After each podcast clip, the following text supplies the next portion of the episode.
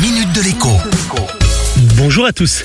Vous connaissez tous la carte chance du jeu de Monopoly annonçant erreur de la banque en votre faveur. Et vous voilà crédité de 20 000 euros virtuels qui arrivent toujours au bon moment. À vous, la rue de la Paix et les hôtels. C'est un peu ce que Kéline Spadoni a dû penser quand elle a vu arriver plus d'un million de dollars sur son compte en banque.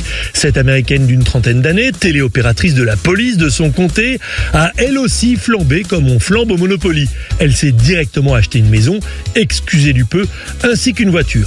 Malheureusement, la banque n'a pas assumé son erreur informatique et a eu l'inélégance de lui réclamer l'argent. La justice n'a pas non plus fait de cadeau à Kéline, qui est aujourd'hui poursuivie pour vol et condamnée à rembourser. Bien entendu, elle a perdu aussi son emploi de standardiste de la police. Conclusion de l'histoire, bien mal acquis ne profite jamais. Si vous recevez des allocations auxquelles vous ne vous attendiez pas et auxquelles vous n'avez manifestement pas droit, dites-vous qu'à un moment, on viendra probablement vous le réclamer. Maintenant, quand il s'agit d'allocations chômage ou par exemple d'allocations logement ou encore familiale, il y a tout de même un bémol.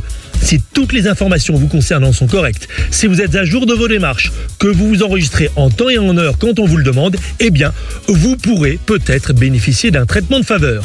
L'administration ou le service public responsable de l'erreur, ou à défaut un juge, peuvent en effet retenir votre bonne foi d'une part, mais prendre également en compte le fait que le remboursement des sommes indues vous mettrait en difficulté.